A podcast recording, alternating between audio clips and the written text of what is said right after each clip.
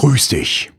Du hörst die Folge 72 vom Podcast Der Schwarzgurt-Effekt für dein Business.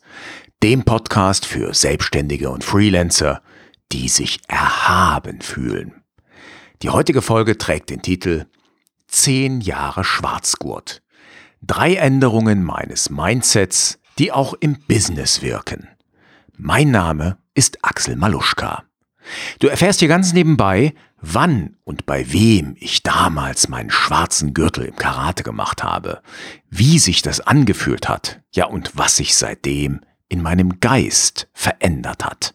Ich wünsche dir viel Spaß mit der heutigen Folge und zuerst lauschen wir ein wenig andächtig den üblichen Klängen.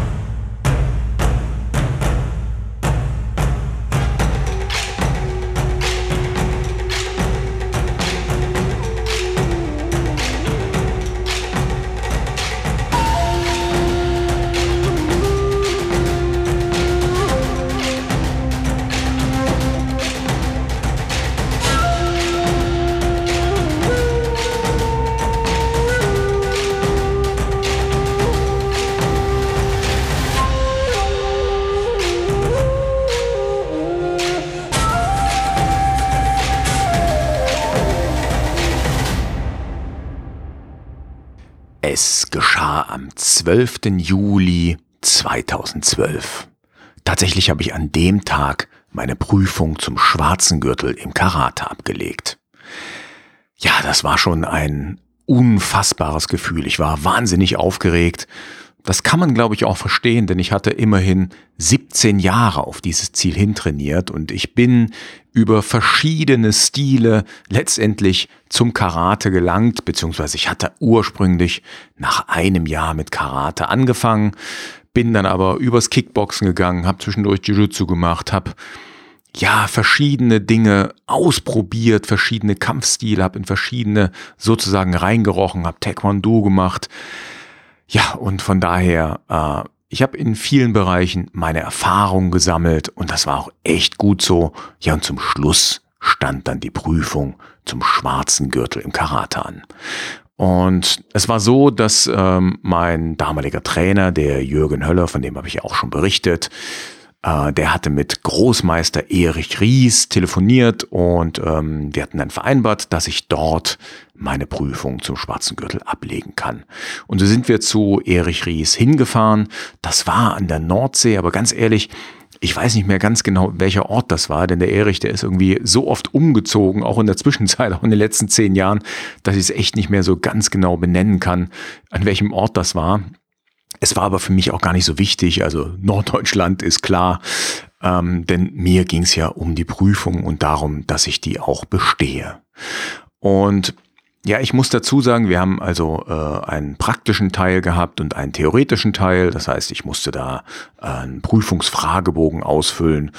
Der Jürgen hat auch äh, Prüfung abgelegt im gleichen Stil. Das war dann, glaube ich, damals sein sechster oder siebter schwarzer Gürtel. Ich weiß es gar nicht mehr genau. Inzwischen hat er noch in zwei, drei anderen Stilen schwarze Gürtel abgelegt. Also von daher, Jürgen ist fleißig dabei, schwarze Gürtel zu sammeln. Ich bin ja meinem Karate-Stil sozusagen großen und ganzen treu geblieben. Ja, was ich noch gar nicht erzählt habe, ich musste damals auch eine sogenannte Kata vorführen. Und eine Kata, das ist wie so eine feste Choreografie, sag ich mal, wo man halt bestimmte Bewegungsabläufe zeigt. Das ist, ja, wie formuliere ich das, wie so eine Art simulierter Kampf gegen imaginäre Gegner. Also du tust so, als würde dich jemand angreifen. Und ich war nie gut in Katas. Ich habe also Katas gerade wenn man sie ohne Partner macht, immer, ich weiß nicht, bescheuert gefunden. Ganz ehrlich, das mache ich bis heute.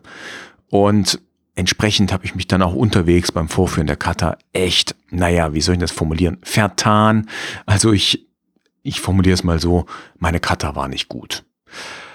Ähm, trotzdem hat Großmeister Ries gesagt, ist bestanden. Jürgen hat ein bisschen die Augen verdreht, aber es war, es war halt so.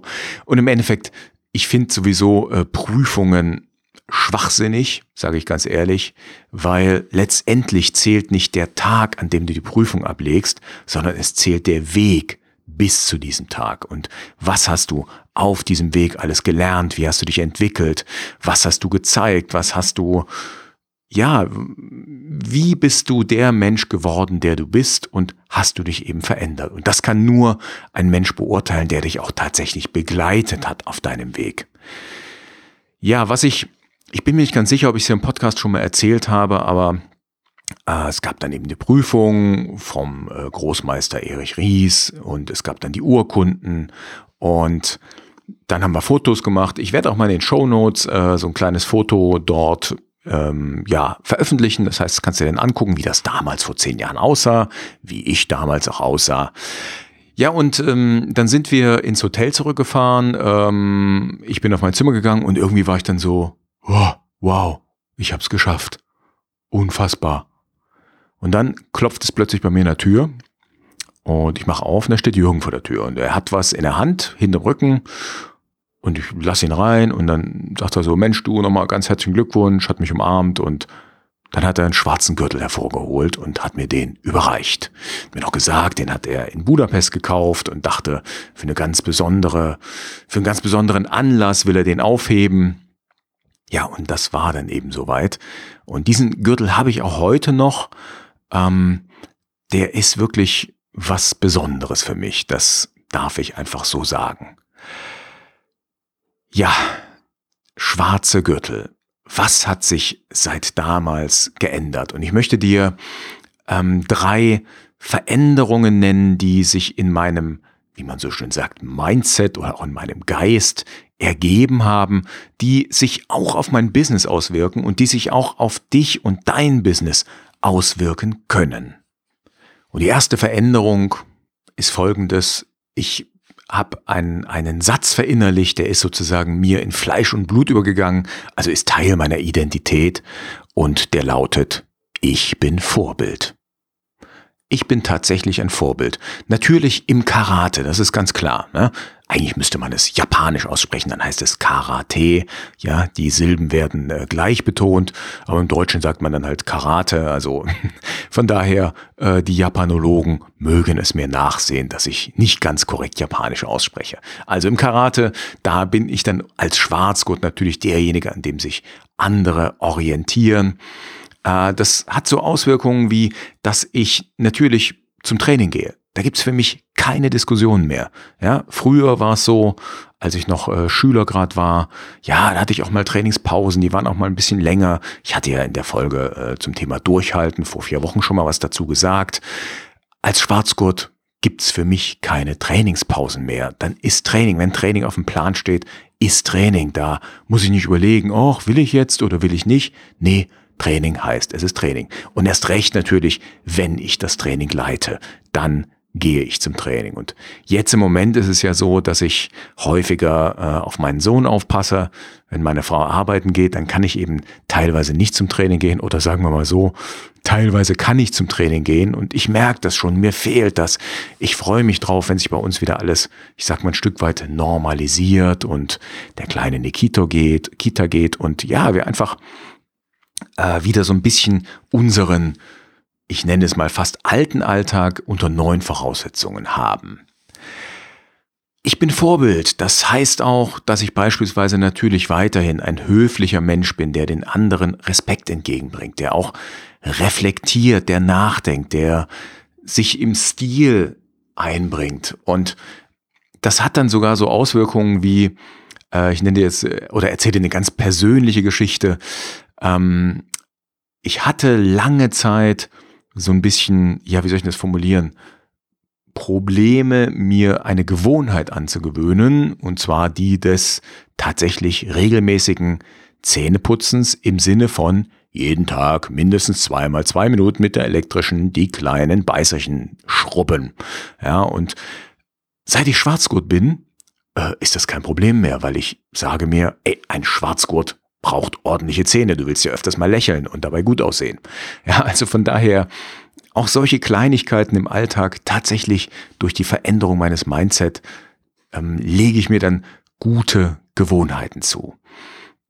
Ja, was hast du davon, wenn du als Selbstständiger, als Selbstständiger in deinem Business unterwegs bist? Ähm, denk immer daran, wenn du zum Beispiel Experte bist, Wissensexperte, Wissensexpertin, Trainerin, Trainer, Dozent, Dozentin und so weiter, dann orientieren sich die Schüler, die Studenten an dir, deine Trainingsteilnehmer orientieren sich an dir. Und man sagt heute, glaube ich, Teilnehmende. Naja, mit dem Gendern, das äh, lerne ich auch noch. Ja, also denk immer dran, du bist Vorbild. So wie du dich verhältst, so werden diejenigen, die dir folgen, sich auch verhalten. Und das gilt im Karate, im Budo und im Business. Punkt Nummer zwei. Ich bin stolz und ich bekomme Respekt. Ja klar, im Karate, im schwarzen Gürtel, inzwischen habe ich den vierten da, also vier Streifen drauf, da kriege ich den Respekt. Da werde ich auch nie vergessen, was heißt nie vergessen? Mal gucken. Also letztes Jahr war ich beim Karate-Lehrgang in Gerolstein, das war der erste nach der Corona-Pandemie oder nach, der, nach den Corona-Maßnahmen. Und dort stellt man sich dann traditionell auf, also in so einer Linie und äh, da geht's dann nach Graduierung und die Schwarzgurte stehen dann halt ganz vorne. Ja, und da war ich dieses Mal der allererste Schwarzgurt, der vorne stand. Und äh, ganz vorne standen dann die Trainer. Ja, also sie stehen dann dieser Linie gegenüber. Und äh, mich haben sie sozusagen nach vorne geschubst, weil ich hatte ja gar nicht dran gedacht, ja klar, ich habe ja vier Streifen und dann sagte so ein dritter da zu mir, ey Axel, du musst aber noch weiter nach rechts. Ich so, äh, ach so, ja, okay. Ja, also ich bin da irgendwie äh, eher so sozialisiert bei uns im Training, bei uns im Dojo, da stehen wir immer im Kreis. Das heißt, ja, ich bin einer von allen und wir fühlen uns gleich. Ähm, wenngleich ich natürlich auf dem Gebiet des Karate vielleicht ein bisschen mehr weiß als alle anderen, deshalb bin ich dann auch der Trainer. Aber mein Trainer zum Beispiel weiß wieder viel, viel mehr als ich, hat viel, viel mehr Erfahrung und deshalb folge ich ihm. Also von daher, ich stehe halt nicht so auf diesen Hierarchie-Scheiß, sage ich mal. Einfach so lapidar. In Trainings habe ich natürlich auch mir schon den Respekt geholt und ich hatte es schon mal erzählt in einer in der Episode Motivieren zum Lernen, drei Methoden für Lehrer, Trainer und Dozenten, Lernfaule zu bewegen. Und dort habe ich dann eine äh, so eine Überschrift gemacht über einen Abschnitt, äh, wie ich eine Assi-Klasse zähmte. Was ich damals noch nicht erzählt habe, ist, ähm, was ich auch gemacht habe bei diesen Teilnehmerinnen und Teilnehmern. Also es waren ja ja, wie soll ich es formulieren? Es waren ja eher schwierige junge Menschen, die ich damals unterrichtet habe. Und ja, ich habe da natürlich ganz am Anfang immer raushängen lassen. Ne? Ich habe einen schwarzen Gürtel, damals war es, glaube ich, der zweite Dan, in einem Vollkontakt-Karate-Stil. Äh, was ich aber noch nicht erzählt habe und was das Institut auch nicht wissen darf. Ich habe dann teilweise denen einfach mal demonstriert, was es heißt, Vollkontakt-Karate zu machen. Voll, ich wollte sagen, Vollkontakt-Karateka zu sein, aber okay. Ja, und ich habe mir dann den kräftigsten jungen Mann aus der Klasse gesucht, ja, so ein sportiver Typ, ja, der baut sich dann vor mir auf, so reckt das Kinn herausfordernd in meine Richtung. Und ich sage zu ihm, schlagen Sie mal bitte leicht. Weil er mich leicht in den Bauch geschlagen. Und dann habe ich mit ihm das gemacht, was ich auch mehrfach schon auf der Bühne gemacht habe. Ich habe mich von ihm schlagen lassen. Und zwar einmal auch volle Kanne. Und ich sag mal, ähm, die Klasse war eben danach anders. Also sie haben mich einfach respektiert. Ja, der härteste ihrer Leute hat mich geschlagen. Und ich habe gesagt, vielen Dank. Ja, und von daher, äh, das war eben eine Methode, dass ich mir Respekt abhole. Und auch darauf bin ich eben stolz, auf das, was ich mit solchen Gruppen machen kann und ähm, dass ich mir da eben Respekt holen kann. Übrigens, wenn du sehen willst, wie ich mir auf der Bühne in den Bauch schlagen lasse, schau dir mal meine Vortragsvideos an. Also äh, ich verlinke dir gerne in den Show Notes auch mal meine Videos und meine Vortragsseite, meine Speakerseite. Dort findest du meine Vortragsvideos und kannst eben sehen, wie ich mich auf der Bühne schlagen lasse. Zum Teil von zwei Meter großen Männern. Okay. Was bedeutet das für dich? Wie bekommst du Respekt? Hey, ich sag mal so, wir beide sind wahrscheinlich selbstständig. Also von mir weiß ich es, von dir weiß ich es natürlich nicht, aber stell dir vor, oder ich stelle mir jetzt vor, du bist selbstständig. Wir sind das im Angestelltenland. Ja, so nennt ja äh, Katharina Bruns ähm, unser Land, das Deutschland, weil hier alles auf die Angestellten abgestellt wird. Die Politik legt uns Selbstständigen, legt Solopreneuren haufenweise Steine in den Weg. Wir aber steigen drüber, wir setzen uns durch. Weiterhin helfen wir Menschen, Teams und Organisationen. Und darauf können wir stolz sein. Und zwar mächtig stolz. Ja. Ey, und wir machen ganz viele dieser Jobs, für die Spezialisten normalerweise verantwortlich sind, die machen wir alleine. Ich habe lange, lange Zeit meine Steuern komplett alleine gemacht. Ich mache meinen Podcast, den mache ich alleine. Ich mache Marketing, Vertrieb, Administration. Und ich habe gelernt, verschiedene Aufgaben natürlich zu delegieren. Also ich arbeite da mit Freelancern zusammen. Und das alles zu organisieren, hinzubekommen, hey, darauf können wir beide richtig, richtig stolz sein. Und von daher verlangen wir auch den Respekt von den Menschen, mit denen wir zu tun haben, den wir verdienen. Und dann bekommen wir den auch. Punkt Nummer drei. Oder Shift, Veränderung Nummer drei. Ich mache mein Ding. Im Karate ist es so, dass ich, ich weiß nicht mehr genau wann es war, es muss so 2015, 2016 gewesen sein, da habe ich mich mit meinem Trainer, dem Jürgen, zusammengesetzt und wir haben dann darüber gesprochen, dass wir wirklich unser komplett eigenes Training durchführen wollen. Wir waren damals noch in einem anderen Verband, in einem anderen Karateverband, haben dann dort entsprechend gekündigt und haben unser eigenes Training, unseren eigenen Stil durchgezogen. Wir nennen das Ganze Shobushinkai Karate und das heißt, wir verstehen uns als eine, als ein Zweig vom Ashihara International Karate. Nur, was wir gemacht haben, wir haben Katas abgeschafft, also das, wo ich in meiner Prüfung auch so versagt habe damals. Wir haben also diesen Mist einfach weggelassen, weil der eben unter Trainingseffizienz, unter diesen Gesichtspunkten bringt der nichts. Da werden jetzt die meisten Karatekas aufschreien und sagen, das ist doch die Seele des Karate. Das ist aber in meinen Augen Bullshit. Und von daher, hey, wir leben die Freiheit so zu trainieren, wie wir es wollen. Ich gebe dir gerne meinen Link auch zu unserer äh, Homepage, zu Shobushinkai. Da kannst du dir das Ganze mal anschauen, wie wir das realisiert haben. Ja, und auch im Business gilt das. Hey, wir Selbstständige, wir Solopreneure, wir leben unsere Freiheit. Wir haben keinen Chef. Klar haben wir Auftraggeber, klar haben wir Kunden und hey, wir müssen manchmal auch so ein Stück weit nach deren Pfeife tanzen. Also wenn ich mit einem Kunden vereinbare, dass ich sein Team schule, dann muss ich natürlich an einem bestimmten Ort zu einer bestimmten Zeit sein und ich werde dann auch das liefern, was ich im Vorfeld abgesprochen habe, was äh, im Auftrag drinsteht, ist ja ganz klar. Aber wie ich das unterwegs gestalte, wie ich meinen Workshop-Tag, mein Strategieseminar etc. gestalte, das ist meine Freiheit, das ist meine Entscheidung. Und wenn du beispielsweise Dozentin, Trainer bist etc., Berater, dann ist auch deine Entscheidung, wie du deine, ich nenne es mal, Arbeitszeit gestaltest, wie du dein Business gestaltest. Ja, und wenn wir uns dann entwickeln, dann entwickeln wir ja auch Systeme und bieten sogenannte Frameworks an oder Systeme, die wir verkaufen. Wir ich biete beispielsweise mein Kommunikationssystem, das US-System an, habe da verschiedene Untersysteme entwickelt für Selbstständige, für Teams. Und vielleicht machst du das auch, vielleicht bist du noch auf dem Weg dahin, aber hey, du kannst stolz darauf sein, du machst dein Ding, du gehst deinen Weg. Und genau darauf darfst du stolz sein, dafür darfst du Respekt einfordern, du machst dein Ding und du bist Vorbild. Ich wünschte, dass wir Selbstständige tatsächlich mehr Vorbild für Deutschland sind. Und ich hoffe, dass dieses Land, dass die Gesellschaft das eines Tages auch versteht, dass Wissensarbeiter und unsere Art zu arbeiten notwendig sind für eine gute Zukunft in diesem Land. In diesem Sinne wünsche ich dir und uns alles Gute für den weiteren Weg.